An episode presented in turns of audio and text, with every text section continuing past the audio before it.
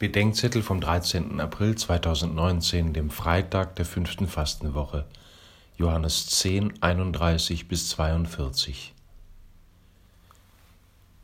Jesus entgeht mehrmals nur knapp der Steinigung, aber seine Stunde ist noch nicht gekommen. Der große Zusammenstoß wird sich erst am Paschafest in Jerusalem ereignen.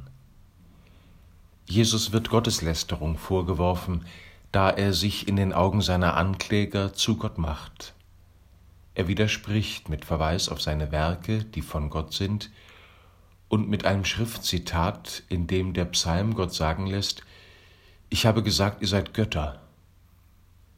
Die Exegeten streiten darüber, ob hier erstens himmlische Mächte gemeint sind, die von Gott entthront werden, oder zweitens Menschen, die als Götter angesprochen werden, also Gottes Söhne im übertragenden Sinne sind.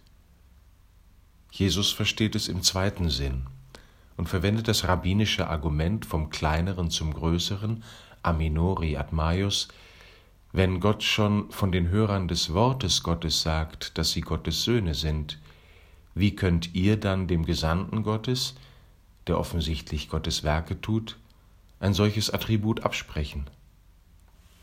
Wir sollten uns das Argument auch umgekehrt vom Größeren zum Kleineren, a maiora ad minus, zu eigen machen, wenn es um die Würde des Menschen geht.